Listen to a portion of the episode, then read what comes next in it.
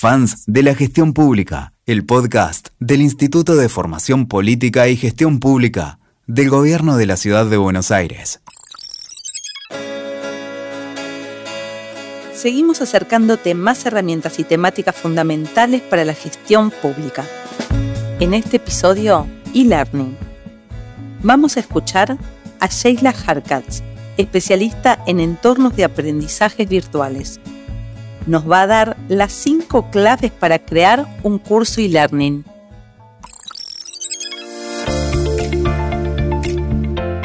Hola, soy Sheila Harkatz, especialista en entornos de aprendizaje virtuales y diseñadora de experiencias de aprendizaje e-learning.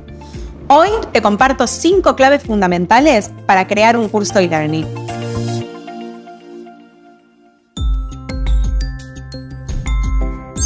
1. Plantea los objetivos del curso. Muchas personas que se inician en e-learning consideran que debido a la agilidad y la impronta visual que tienen los cursos, no hace falta plantear objetivos como en los cursos presenciales. Esto no es así. Al contrario, la pedagogía siempre viene antes que la tecnología. Por lo tanto, escribí los objetivos que son una razón de existir de los cursos online. 2. Diseña las evaluaciones. Las prácticas no tan buenas suelen dejar el diseño de las evaluaciones para el final, cuando ya tenés el curso armado.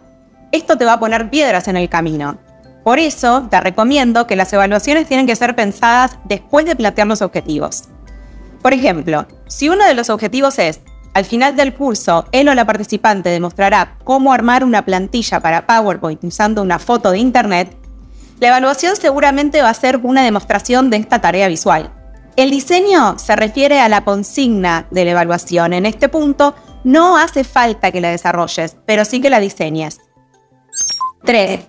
Planificar la metodología del curso virtual. Cuando hablo de metodología, me refiero a criterios que abarquen las respuestas a estas preguntas. ¿El curso va a ser sincrónico? Es decir, siempre con un profesor en tiempo real por Internet, o asincrónico, es decir, con materiales subidos a un campus virtual, o ambos. Vamos a usar la metodología FLIP cuando nos encontremos sincrónicamente? Es decir, ¿vamos a aprovechar para hacer experimentos y trabajar en equipo? ¿O vamos a tomar una metodología más tradicional de presentación de contenido? Todo esto es clave. 4. Desarrollando los materiales. Hay miles de aplicaciones que nos permiten hacer materiales digitales gratuitamente. Por ejemplo, Genially nos permite hacer materiales en H5P en donde logramos interactividad y retroalimentación. También tenemos materiales que unifican varios estilos multimediales, como texto, imagen y video. Los ebooks son un ejemplo de esto.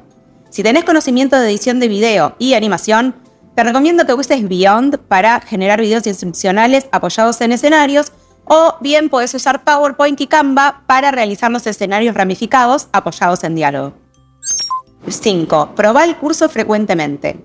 La clave para saber si tu diseño instruccional es entendido por la mayoría de las personas es que le des la posibilidad a mucha gente de que lo prueben. Esto se llama testing.